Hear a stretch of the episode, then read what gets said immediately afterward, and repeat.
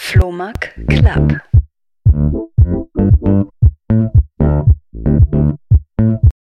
Spricht man eigentlich Rubin Rubin aus oder Rubin, wie ähm, der Letzteres. Diamant? Ja, Letzteres, genau. Rubin. Okay, geiler Name erstmal. Das erste Mal tatsächlich, dass ich den Namen gehört habe, als ich von dir gehört habe. Woher kommt, ist ein deutscher Name? Äh, boah, ich weiß gar nicht, ob das, also ich glaube, meine Eltern haben tatsächlich, äh, oder meine, meine Mom hat sich das äh, ausgedacht in Bezug tatsächlich auf den Stein. Äh, ich weiß Geil. nicht, ich glaube, die konnten sich keinen Rubin äh, kaufen oder ja, wie auch immer und haben gedacht, Mensch, irgendwie was Wertvolles und äh, haben das mit mir wohl in Verbindung gebracht äh, und deswegen mich so genannt, ja. Auf jeden Fall geile Geschichte. Ich will, wenn ich nochmal, also ich habe schon zwei Kinder, aber vielleicht beim nächsten überlege ich mir auch so einen kreativen Namen. Ey, ist echt schön mit dir. Wir haben jetzt circa eine Stunde Zeit, ein bisschen über dein Leben und dein, dein Werdegang, aber auch darüber zu sprechen, was dich bewegt. Du bist Gründer von Skills for School. Ähm, eine Online-Plattform, eine App, Lern-App, die die meisten vermutlich durch die Höhle der Löwen kennengelernt haben. Ähm, wir gehen dahin zurück, die Frage, warum, wie kam es dazu, aber wahrscheinlich ist die Frage, wie deine Schulzeit war, äh, relevant, weil darauf baut wahrscheinlich die ganze App auf. So ein Stück weit, ja. Ähm, ja, ich habe in der Schule, ich, ich würde sagen, ich war nie so der äh, Überflieger, Einserschüler. Ähm, ich habe gern irgendwie Projekte gemacht, habe immer gern irgendwie die praktischen Sachen ähm, umgesetzt. So, ich war nie abgeneigt von Theorie, aber trotzdem, äh, ja, war das für mich immer dann, also teilweise ging es zu schnell. Ich habe Sachen mehrmals hören müssen. Teilweise, ja, war ich gelangweilt, weil ich mir dachte, hey, ist doch logisch so, äh, was müssen wir da jetzt fünfmal drüber reden? So, ich ähm, würde gern weitermachen. Und irgendwie so mit der Zeit ist mir relativ äh, ja klar ähm, deutlich geworden, dass dieses ähm, Lernen, wie wir es kennen in der Schule, also ein Lehrer steht vorne, unterrichtet 30 Schüler, die eigentlich ja relativ unterschiedliche Hintergründe haben, äh, unterschiedliche persönliche Situationen, unterschiedliche Lerngeschwindigkeiten, das passt eigentlich nicht. Also äh, man hat heterogene äh, Schülergemeinschaft und trotzdem, trotzdem wird es halt behandelt, als ob alle gleich lernen, alle gleich schnell sind und man kann gar nicht so sehr auf die individuellen Wünsche und Bedürfnisse eingehen. Und der Gedanke von Skills for School und der Hintergrund äh, ist es ja, dass eine App geben sollte oder eine App jetzt gibt, die sich an die Lerngeschwindigkeit des Schülers anpasst, auf Grundlage dessen, was er eben schon kann, was er schon gelernt hat.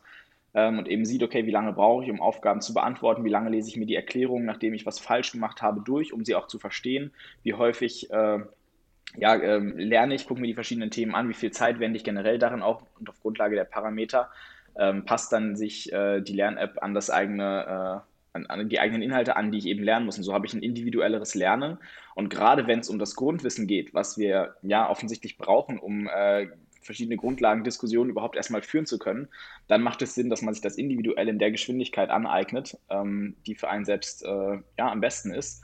Und wenn es dann eben weitergeht, und dafür finde ich es halt Schule dann, oder das ist so mein Bild von Schule, eben dann gemeinsam mit dem Lehrer die Sachen auszuprobieren, umzusetzen und einen Ansprechpartner zu haben, der äh, ja einen dadurch begleitet und einen äh, dann an die Themen nochmal viel praktischer ranführt. Ja, jetzt habe ich wahrscheinlich schon Okay, ein bisschen mehr beantwortet als die Frage, wie meine Schulzeit war. Das ist gar kein Problem, aber ich gehe da direkt wieder zurück hin. Ähm, so, wann kam die Idee? In welcher Klasse warst du da? Äh, in der 11., in der 10., in der 11., irgendwie da, in der Oberstufe auf jeden Fall. Und du warst einfach an dem Punkt, wo du gesagt hast, hey, irgendwie funktioniert das so nicht, es muss eine bessere Lösung geben? Oder was war, also äh, nimm, nimm uns mal dahin, so an diese Gedanken, die da kommen, zu einem, okay, jetzt mache ich da was draus. Ähm, für mich war auf der einen Seite immer dieses, wenn ich den Lehrer gefragt habe, oder egal wer den Lehrer gefragt hat, hey, was soll ich eigentlich lernen für die Klausur, kam immer dieses, ja, das, was wir die letzten drei Monate gemacht haben, ja, schau dir das an und dann wirst du da morgen schon gut, gut drin sein in der Klausur, ja. Und das ist halt, also wir wissen alle, das ist halt einfach Schwachsinn, weil, äh, ja, ich kann nicht die letzten drei Monate dann irgendwie da nochmal so zügig durchgehen, das ist einfach auch nicht sinnvoll. Und äh, auf der anderen Seite war Lernen halt immer damit verbunden, naja, du setzt dich dann heute Nachmittag noch mal hin, vier, fünf Stunden, klemmst du dich hinter das Mathebuch und dann wird das morgen auch. Und ähm, ja, aber das ist halt nicht so. Und dann gab es halt die schönen Lernvideos, die man sich angucken konnte. Und dann hat man sich die angeguckt, man hatte das Gefühl, boah, das ist eigentlich voll einfach, ja. Ich habe das eigentlich schon verstanden. Dann war man aber in der Klausur und dachte sich, Mist, jetzt muss ich das ja doch anwenden und nicht einfach nur das Video angucken und sagen, ich habe es verstanden. Also das eine ist es zu verstehen, das andere ist es dann aber trotzdem auch anwenden zu können in der Praxis, Ja. dann an einem anderen äh, Beispiel. Und da war dann häufig so, da hat es dann gescheitert, wo ich mir dachte, okay, warum kann man nicht einen coolen Weg haben? Irgendwie alles kann ich am, äh, am Handy machen, am Tablet machen, egal ob es irgendwie das Lernen auch für die Fahrschule ist. Das war auch was, was mit reingespielt hat, was zu der Zeit begonnen hat, wo ich mir dachte, das ist so einfach. Klar, da haben wir deutlich dünneres Spektrum an Wissen, das wir äh, lernen müssen, aber warum funktioniert es da? Warum schafft es denn keiner für die Schule? Warum ist die Schule immer noch so, wie sie war, äh, als zu der Zeit, wo meine Eltern äh, zur Schule gegangen sind? Gut, wir haben die Overhead-Projekte ausgetauscht gegen Beamer. Ja, und jetzt haben wir an einigen Schulen coole Smartboards, ähm, aber da kann man ja dann zum Glück auch noch mit dem Edding draufschreiben, weil nur digital wären wahrscheinlich trotzdem ein Großteil der Lehrer äh, überfragt. Und ähm, ja, das sind so die Gedanken, die dahin geführt haben. Okay, und wie, wie bist du dann vorgegangen? Also war dein, dein erster Weg, zu einem Kumpel zu gehen, zu sagen, hey, ich habe hier so eine Idee äh, und ihr habt angefangen, irgendwie Skizzen zu machen oder was? So wie, wie waren die ersten Schritte? Also von der Idee zu dem, dass ihr dann tatsächlich irgendwas hattet, wo ihr anbieten konntet. Ja, also ich, ich ähm, hatte ja eigentlich nichts groß mit dem, äh, also ich hatte überhaupt nichts mit Produktumsetzung etc. zu tun also generell Unternehmertum, das, das war mir jetzt war mir kein bekanntes Thema, aber es gab eine Schülerfirma bei uns in der Schule, da haben wir uns mit Energieberatung äh, von privaten Haushalten auseinandergesetzt. Und dadurch hatte ich so ein bisschen einen Blick da rein, was es eben heißt, die verschiedenen Bereiche in Angriff zu nehmen, sowohl Kunden zu gewinnen, als auch äh, Angebote zu schreiben, ähm, Sachen durchzuarbeiten. Und äh, parallel hat sich dann ein Wettbewerb aufgetan bei uns für Geschäftsideen. Äh, junge Leute, die Geschäftsideen einreichen konnten. Und da habe ich mich dann zum ersten Mal mit dem Thema Businessplan, Geschäftsideen, Modelle äh, auseinandergesetzt und habe dann überlegt, okay, wie müsste denn so eine App aussehen? Und bin dann eigentlich relativ simpel vorgegangen. Ich hatte damals gar keine Ahnung von groß von dem Programm. Ich konnte irgendwie meine Sachen mit Word, PowerPoint und, und Excel machen ähm, und habe dann einfach zusammengebastelt, also wie die ähm, PowerPoint habe ich mir quasi in quer genommen, habe den Bildschirm umgedreht und habe gesagt, okay, wie müsste so eine App aussehen? Ja, und Folie 1 so. Und wenn ich da klicke, dann der nächste Screen. Und das, was man heute Prototyping nennt, wofür es irgendwie gefühlt 20 äh, Software-Möglichkeiten ähm, gibt, wo ich online meinen Prototyp bauen kann, ja, das habe ich damals halt in PowerPoint gemacht und äh, bin ja. danach direkt zu meinen Mitschülern und habe gesagt, hey, stell dich mal vor, wir hätten so eine Lern-App. Du gehst da rein, der Lehrer kann das, das, das zusammenstellen, du kriegst so einen Lerncode. Das war die ursprüngliche Idee. Also der Lehrer geht hin, sagt, ihr müsst das, das, das und das lernen das ergibt ein Lernpaket, den Lerncode schreibt er entweder an die Tafel oder teilt den per Link mit den Schülern. Die Schüler können draufklicken, haben das vom Lehrer zusammengestellte Package und können dann lernen. Und theoretisch im nächsten Schritt war dann der Gedanke, kann der Lehrer das auch auswerten, kann die Sachen noch weiter zusammenstellen.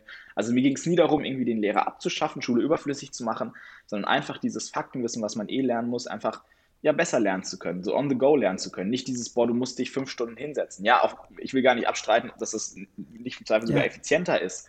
Aber es ist halt auch cool, die Zwischenräume zu nutzen und zu sagen, okay, statt dass ich jetzt halt dann 35 Minuten da auf TikTok rumscrolle oder auf Instagram, kann ich mir die Zeit halt auch nehmen, mache mir irgendwie ähm, gute Musik an und gehe durch die Inhalte durch, aber ich gehe halt durch sie durch nicht in PDF-Form oder irgendwie im abfotografierten Schulbuch, sondern halt interaktiv. Das, ja. So ist das Stück für Stück gewachsen.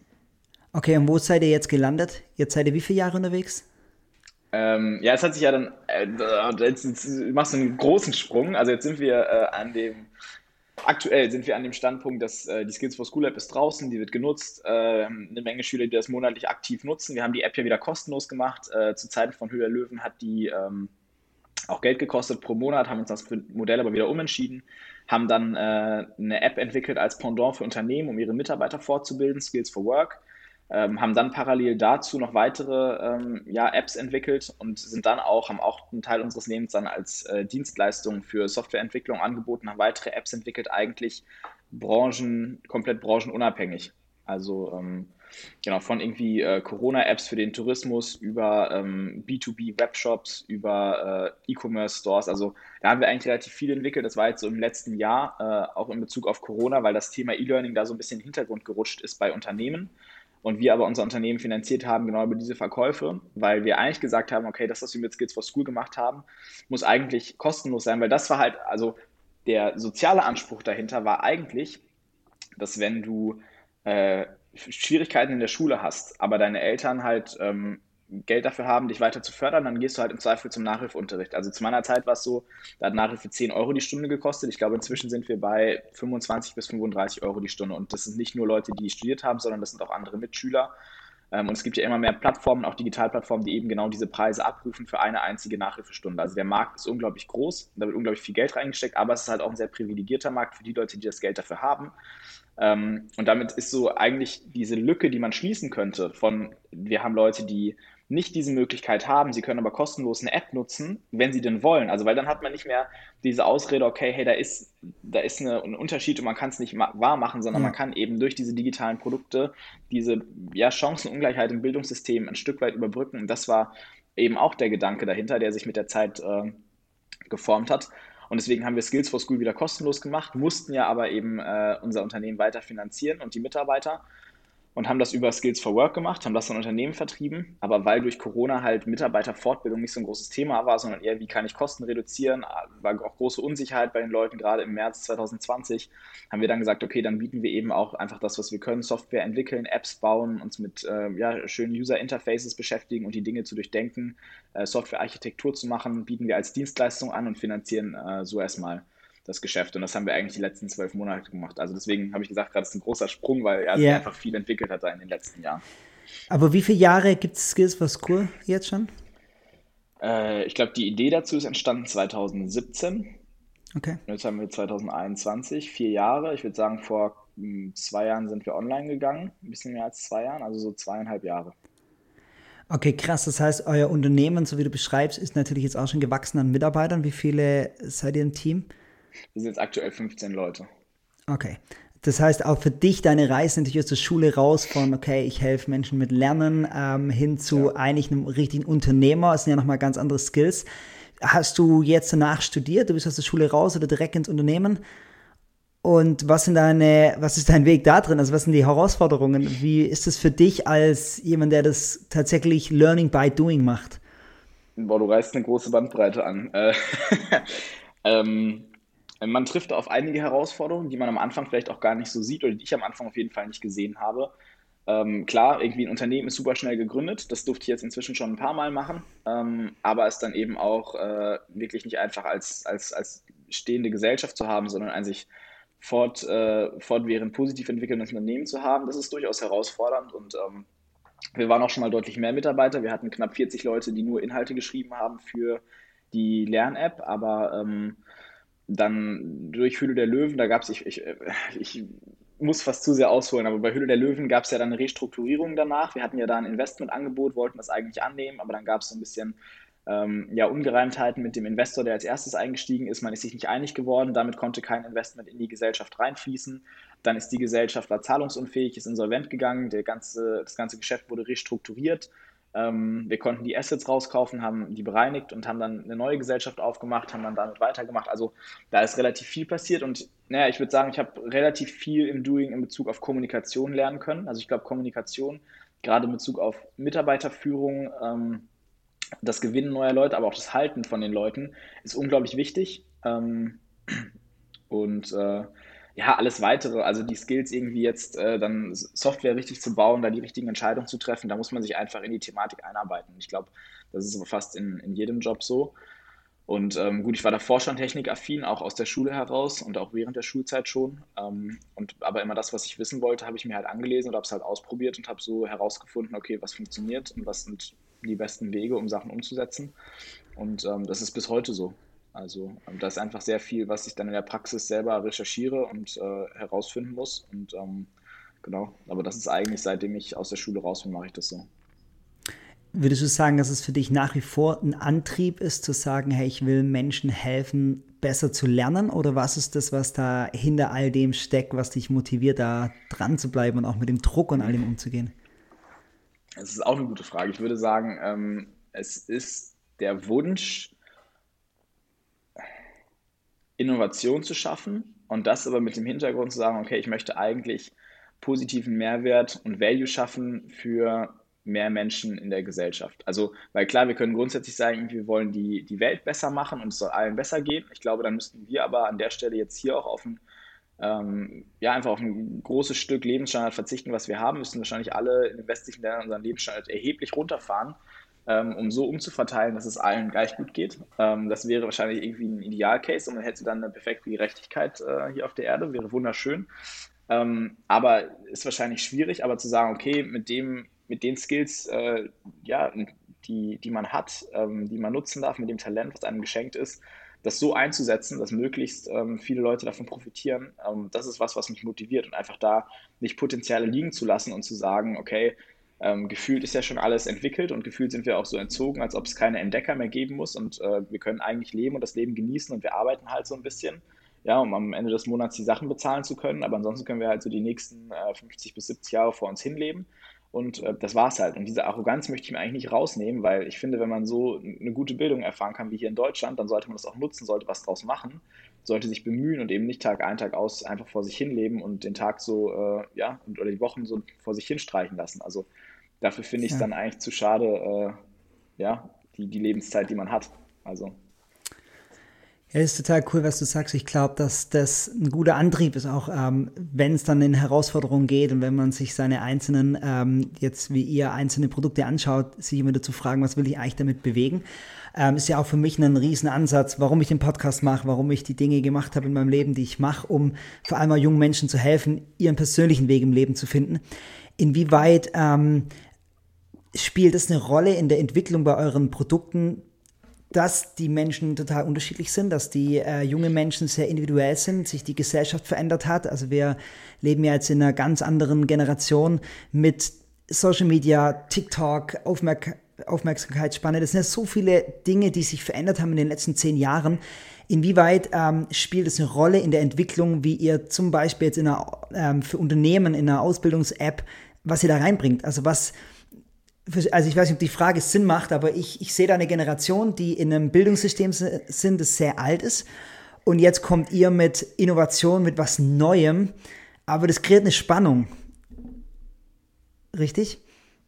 Richtig, also ähm, vielleicht erstmal, also grundsätzlich, wenn man, also das habe ich festgestellt, wenn man seine eigenen Produkte entwickelt, unter eigener Flagge mit dem Auftrag, selbst was herauszubringen, äh, ohne dass das finanziert ist durch jemanden, der das selber als Produkt nutzen möchte und eine eigene Vorstellung davon hat, in der Regel auch ein Tick älter ist, ähm, dann kann man seine kompletten Gedanken einfließen lassen und irgendwie den, den Status quo der Technik oder darüber hinaus, also man kann da wirklich seinen Gedanken freien Lauf lassen. Häufig ist es so, oder das merke ich einfach in Bezug auf das ähm, Projektgeschäft, wenn man einfach Apps für andere umsetzt, egal ob es jetzt für eine jüngere Zielgruppe ist, ähm, oder eine ältere, also gar nicht inhaltlich, sondern vom, vom Auftrag her, haben die häufig eine ältere Vorstellung davon, was tatsächlich Produkte sind, die funktionieren, was Technologien sind, die man nutzen sollte. Ähm, ja, und auch einfach eine andere Geschwindigkeit, die die an den Tag legen. Also da, wo man selber eigentlich gefühlt, also die nennen es dann, ja, äh, overperformen, wo ich mir denke, nee, aber äh, ja, wir können in der Geschwindigkeit arbeiten, warum sollen wir langsamer sein? Und nur weil ihr zwei Wochen braucht, um ähm, zurückzumelden, wie ihr es jetzt final haben wollt, ja, hält mich das nicht dann davon auf, äh, also ich will es halt trotzdem fertig machen, ja, da muss ich halt parallel ja. weitere Projekte angehen. Ähm, und da ist schon immer so eine Differenz, wo man merkt, okay, da sind einfach unterschiedliche Arbeitsweisen gegeben, zumindest so in diesem Feld äh, Corporate und äh, junges Unternehmen, das zügig was voranbringen möchte. Ähm, und dann in Bezug auf die Produkte ähm, würde ich sagen, so, sofern jemand, der das in Auftrag gibt, äh, sich darüber im Klaren ist, was ja, was die jungen Leute haben wollen und da eben auch bereit ist, äh, die Zielgruppe mitreden zu lassen und nicht einfach ein Produkt von oben nach unten zu entwickeln, so nach dem Wasserfallprinzip, das ist das, was ich haben möchte, macht das bitte fertig und dann veröffentlicht das in einem halben Jahr, sondern baut was, testet das mit der Zielgruppe, holt euch Feedback ein, ähm, gerade was Nutzung etc. angeht, also einfach bei ja, Produkten, die ähm, im Alltag genutzt werden, macht das total Sinn. Und wenn es jetzt nichts irgendwie grundlegend äh, Revolutionäres ist, finde ich, kann man da schon durchaus die Zielgruppe fragen. Also ich glaube, auch da muss man unterscheiden, ja. weil ich glaube, hätte man die Leute damals gefragt, was wollt ihr, hätten sie gesagt, ein schnelleres äh, Tastenhandy.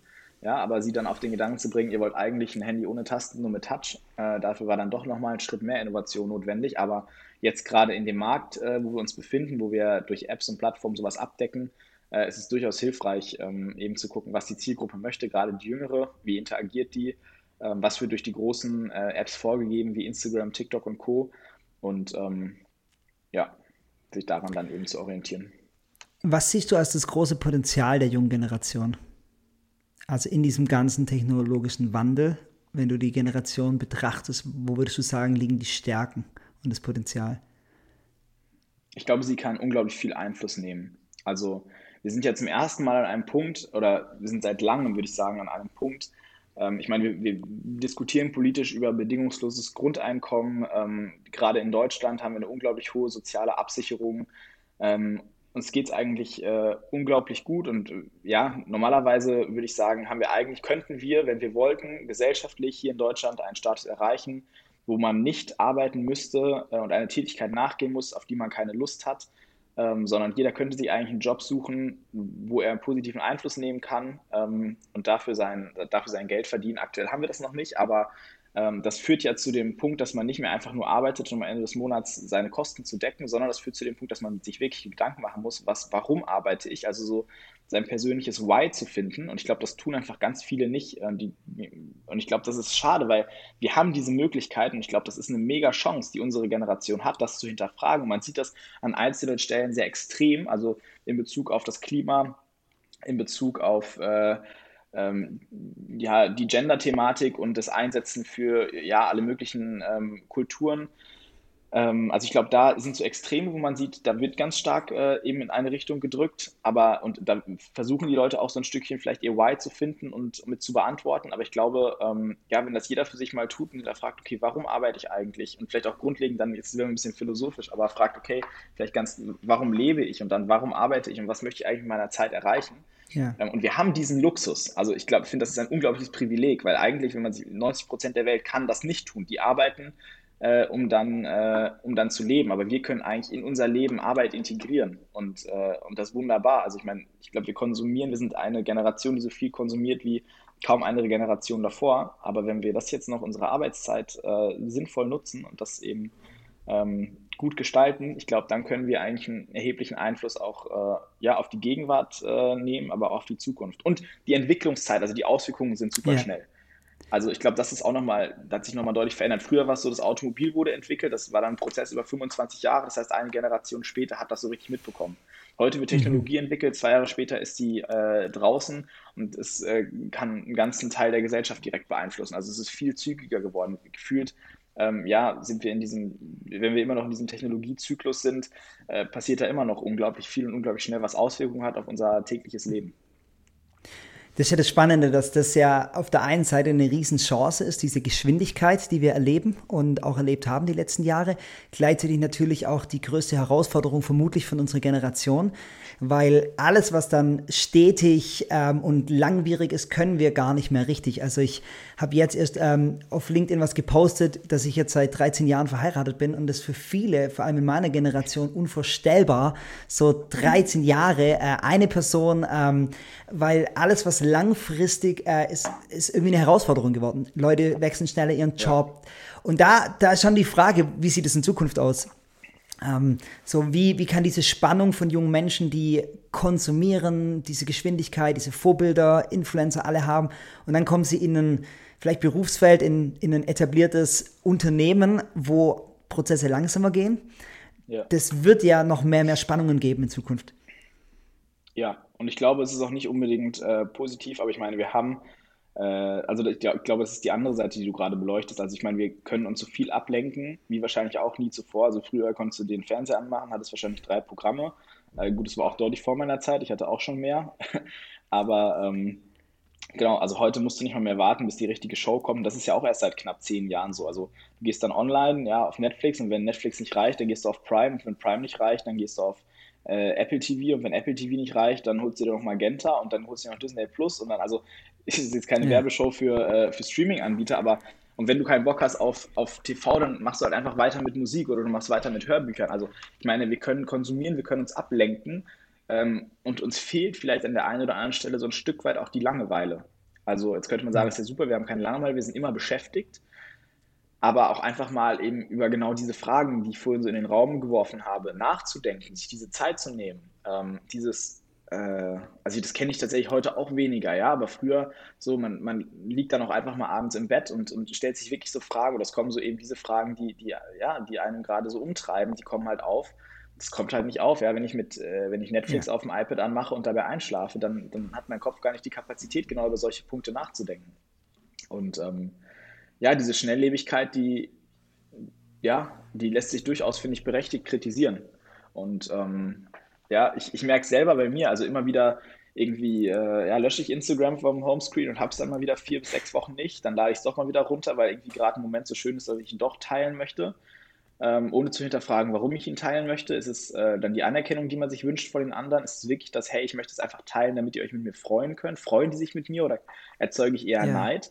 Ich glaube, das sind einfach ganz viele Punkte, ja, die nicht mehr hinterfragt werden. Man macht es einfach, weil es alle machen und weil es irgendwie dazugehört.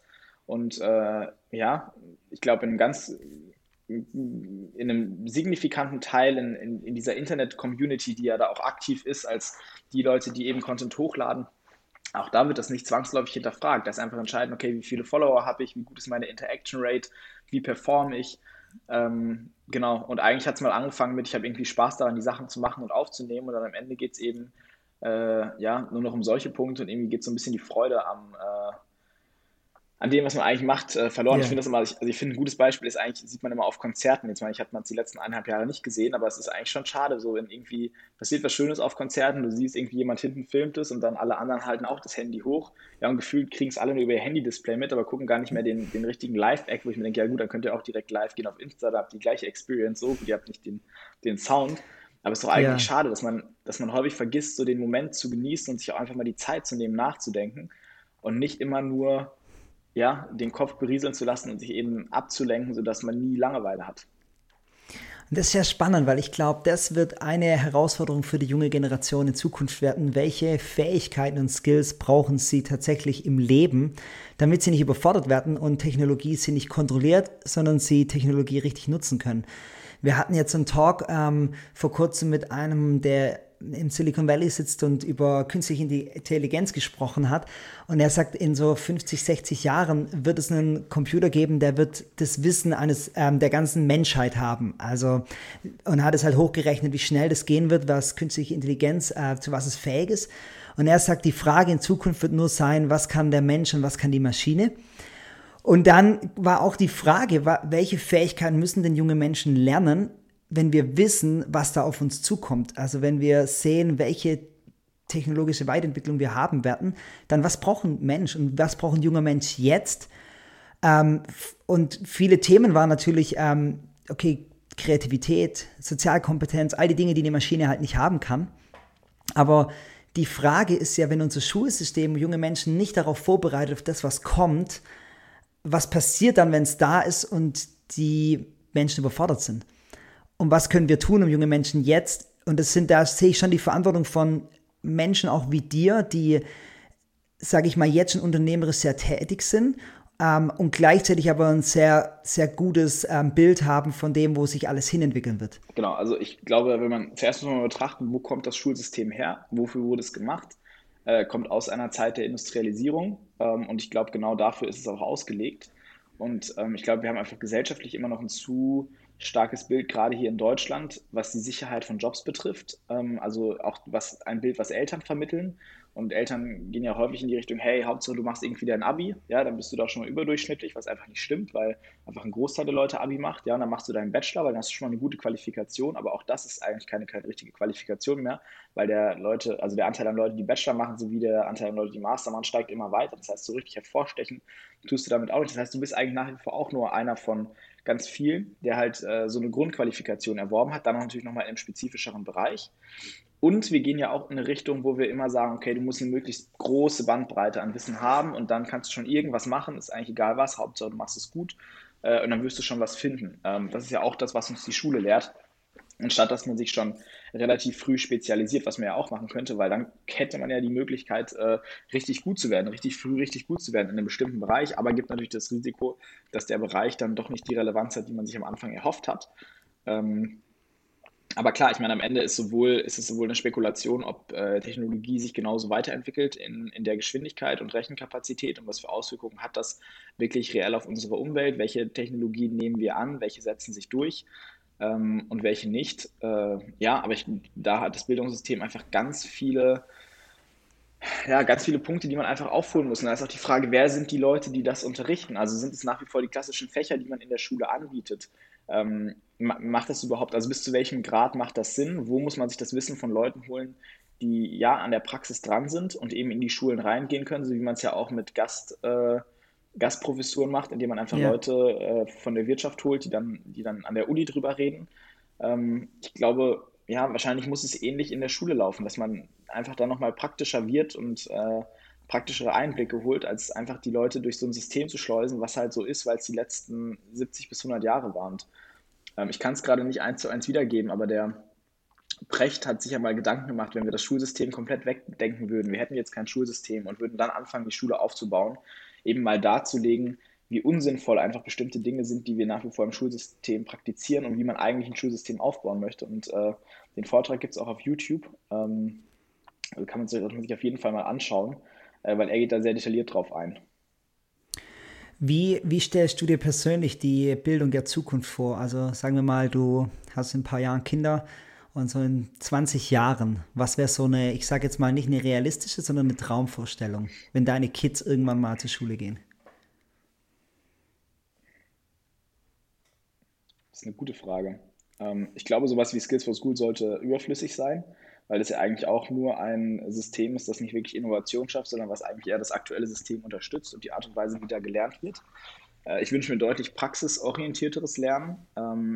Weil ich glaube, das fehlt uns einfach unglaublich. Also, wie viele Abiturienten gibt es, die erstmal gefühlt ein Gap Year machen müssen, um sich zu finden und dann zu gucken, was sie eigentlich machen wollen, weil sie einfach gar nicht, also weil es so eine Vielzahl an Möglichkeiten gibt, was man ja gefühlt gerade noch machen kann, ohne eben den zeitlichen Horizont zu betrachten, was muss, ich, was muss es in 40 Jahren noch geben.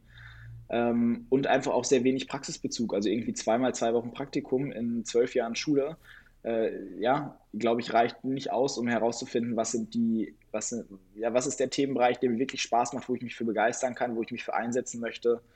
Ähm, ja, wo passt vielleicht auch mein Charakter, meine Persönlichkeit zu, worauf lasse ich mich ein? All das sind ja Fragen, die ich in der Schule gar nicht beantwortet kriege. Das heißt, ja, was ich mir wünschen würde, ist ähm, schon so ein grundsätzliches naturwissenschaftliches Verständnis, um eben dann herausfinden zu können, in welche Richtung möchte ich gehen. Auch ein sprachliches Verständnis. Ich finde, ja. gerade die deutsche Sprache, äh, die Sprache der Dichter und Denker, ähm, die hat uns nicht umsonst äh, dahin gebracht, wo wir heute stehen. Also ich glaube, wir können mit der deutschen Sprache sehr viele tolle Sachen ausdrücken, was im Englischen nicht geht. Das heißt, so ein Stück weit sollten wir uns diese Sprache auf jeden Fall bewahren und nicht alles ver, äh, verenglischen, äh, obwohl ich selber äh, dazu gehöre und das sehr häufig mache in meinem Alltag.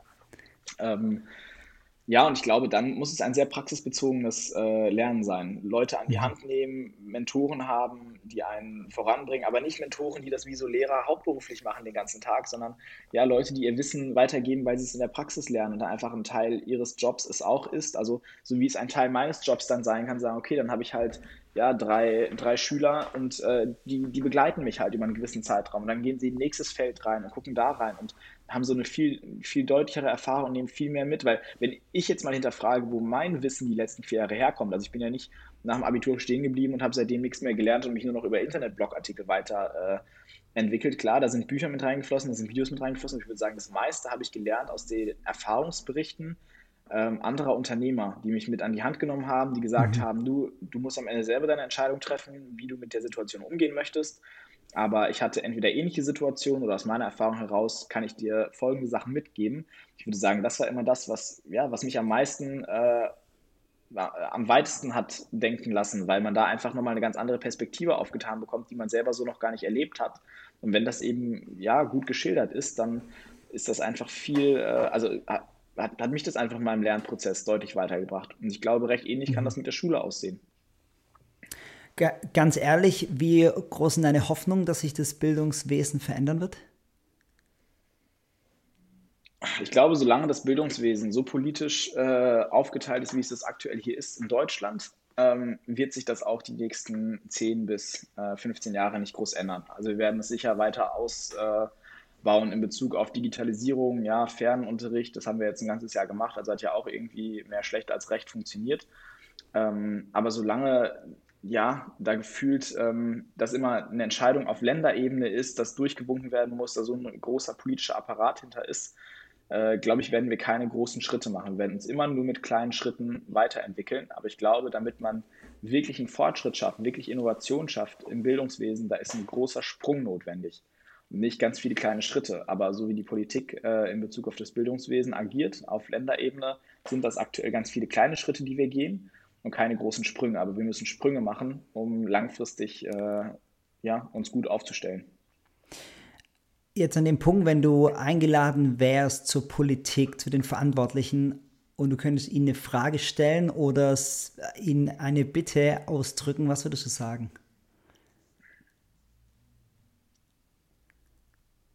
zum ersten, zunächst würde ich darum bitten, äh, Bildung auf Bundesebene zu legen und die Entscheidungskraft äh, einem Gremium zu geben und nicht 16 verschiedenen.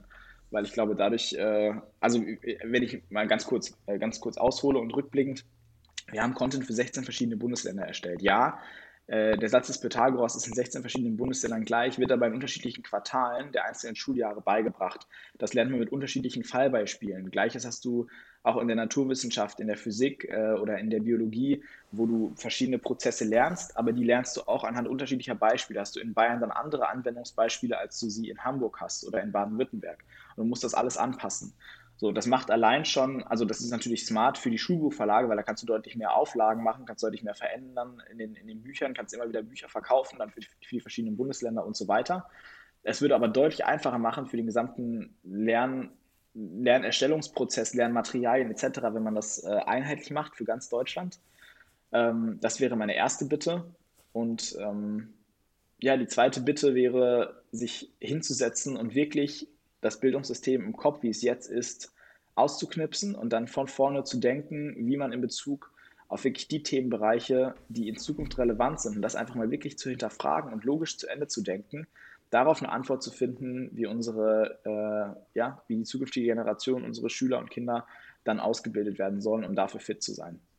Und äh, ich glaube, das passiert aktuell nicht, weil viele haben halt ihre vier Jahre, ihre Legislaturperiode, haben ihre persönlichen Interessen, ähm, boxen die halt durch und wollen im Endeffekt äh, ja, vielleicht noch eine zweite Legislaturperiode und dann ist auch gut. Aber Leute, die wirklich engagiert sind, die sagen, okay, wir wollen wirklich was für die Zukunft machen, dann müssen wir jetzt investieren, damit sich das in acht Jahren oder in zehn Jahren auszahlt.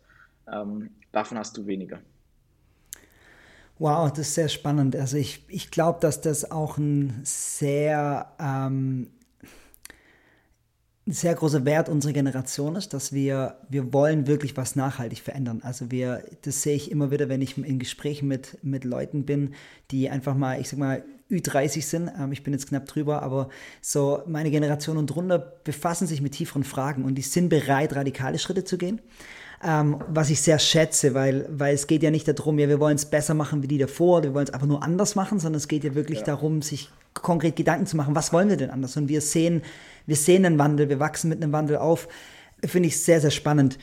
Mit was für einer Art Mensch umgibst du dich persönlich? Was sind die Menschen, die dich inspirieren? Menschen, die Risiko eingehen. Also ähm, auf total unterschiedliche Art und Weise. äh, ich gehe gerne Fallschirmspringen. Äh, das ist vielleicht nicht, die Risiko, äh, nicht, nicht das Risiko, ähm, was, man, was man jeden Tag haben muss, wobei ich finde es cool jeden Tag, aber ähm, äh, ja, einfach Risk-Taker, die sagen, okay, ich möchte mich nicht einfach ins gemachte Nest setzen und äh, ja, äh, mich einfach bedienen, weil es halt geht, sondern Leute, die sagen, okay, ich bin bereit, Risiko einzugehen, Lebenszeit zu opfern, zu investieren, weil ich einfach was Großartiges äh, schaffen möchte, dann ist mir im Zweifel auch erstmal in erster Linie egal, ob die Leute das machen, um persönlich Anerkennung zu ernten oder äh, also was, was deren persönlichen Motivationen dahinter sind, aber erstmal grundsätzlich Leute, die sagen, hey, wir wollen was verändern, dafür können wir Zeit investieren, wir wollen positiv was voranbringen, einen Einfluss nehmen, der einen Großteil äh, der Menschen oder so viele Menschen wie möglich positiv und nachhaltig beeinflusst. Ähm, das finde ich cool. Ähm, genau, also nicht, nicht vielleicht ganz unabhängig von jeglichem Bewegung. Es gibt auch Leute, die sagen, okay, ich will einfach nur ein hohes Risiko eingehen, um mir die eigenen Taschen voll zu machen. Das finde ich immer ein bisschen schade und ein bisschen kurz gedacht, weil äh, es hinterfragt dann auch nicht, warum Leute am Ende Geld verdienen wollen. Ja. Aber ähm, ja, Leute, die bereit sind, ein Risiko einzugehen und zu sagen, okay, äh, wir müssen hier wirklich einen Sprung wagen und nicht nur in kleinen Schritten vorankommen, weil das ist das, was wir halt von, von, von Anfang an lernen. Hey, mach kleine Schritte, dann kommst du halt auch voran. Aber zu sagen, nee, wir müssen jetzt mal ein Risiko eingehen, wir müssen mal was wagen. Kann sein, dass das schief geht, aber dann haben wir es ausprobiert, dann machen wir das nächste. Yeah. Ähm, aber wenn es eben klappt, dann haben wir einen großen Fortschritt geschaffen und äh, dann haben wir einen Fortschritt geschaffen, den hätten wir sonst in wahrscheinlich 30 Jahren nicht geschafft, so schnell. Und das ist was, ja. was mich fasziniert und ich, ja, ähm, umgebe mich gerne mit solchen Leuten. Sehr cool. Gib mir noch ein Buch mit, ähm, das ich unbedingt lesen muss, das dich die letzten Jahre inspiriert hat in deinem ganzen Weg. Oh, die letzten Jahre. Das ist, äh, das ist spannend. Ähm, boah, da gibt es eine Menge. Also ich ähm, finde das Buch äh, Zero to One von Peter Thiel ist ein Klassiker, aber ist ein, ist ein sehr guter Klassiker, äh, weil es sehr eine große Bandbreite an Themen äh, umreißt, äh, sehr gut. Also von der Unternehmensgestaltung über ähm, die Inhalte, mit denen sich Unternehmen beschäftigen sollen, als auch ähm, ja, mit Kritik an der aktuellen Wirtschaftslage äh, global, aber ähm, gut viel natürlich auf amerikanischer Ebene. Ähm, ja, ich finde find, find das sehr spannend. Ich meine, äh, das ganze Konstrukt irgendwie, die, er selber hat ja, die haben ja damals mit äh, Elon Musk zusammen durch den Kauf etc.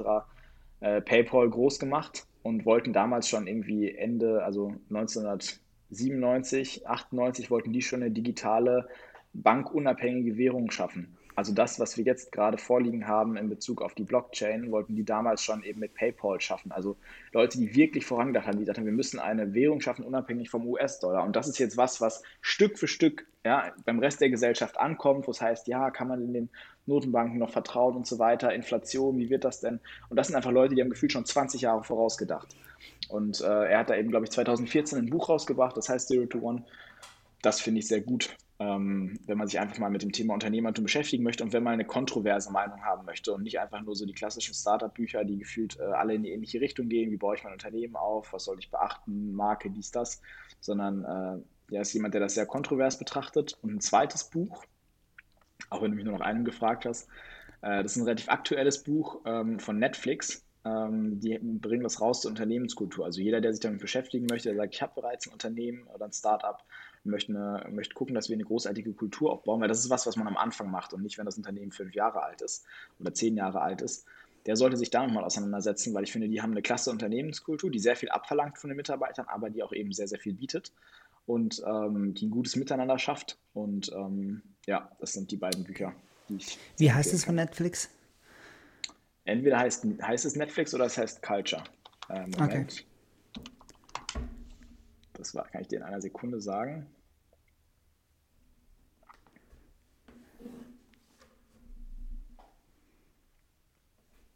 Keine Regeln.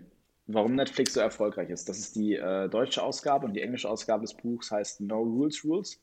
Netflix and the Culture of Reinvention. Okay, geil. Geil, danke für den Tipp. Ähm, Kenne ich beide nicht, werde ich mir beide ähm, anschauen. Dann Rubin, ich danke dir sehr herzlich für die Zeit, äh, für das Gespräch. Du bist eine super inspirierende Person und ich bin tatsächlich dankbar für Menschen wie dich, die in dieser Generation aufstehen, sagen, hey, wir können was bewegen, wir, wir brauchen nicht irgendwie warten, bis wir in einem bestimmten Alter sind, sondern wir können einfach mit der Idee, die wir haben, anfangen, ein Team um uns rumbauen und anfangen nach vorne zu gehen und tatsächlich ganz, ganz praktisch, wir reden ja von, oft von, wir wollen die Welt verändern, aber ganz praktisch uns was raussuchen und sagen, hey, da kann ich was verändern. Und da bist du ein tatsächliches Vorbild und dein Leben inspiriert und dafür bin ich sehr dankbar. Hey, ich hoffe, die Folge hat dir gefallen. Du kannst mir gerne eine Nachricht hinterlassen oder diesen Podcast bewerten. Das würde mir helfen. Wenn du Teil einer Firma bist und ihr arbeitet regelmäßig mit Designern, mit externen Designern, mit eigenen Designern, mit Agenturen oder Freelancern zusammen, dann bleib noch ganz kurz dran. Für alle anderen, tschüss. High Design ist ein neues Designangebot. Neben Freelancern, Agenturen und eigenen Designern bieten wir eine ganz neue Alternative. Monatlicher Fixpreis, Zugang zu einem kompletten Design-Team aus allen Bereichen, sodass du jederzeit dein Designprojekt starten kannst. Alle Infos findest du unter hidesign, hidesign.io. Danke fürs Zuhören und einen schönen Tag.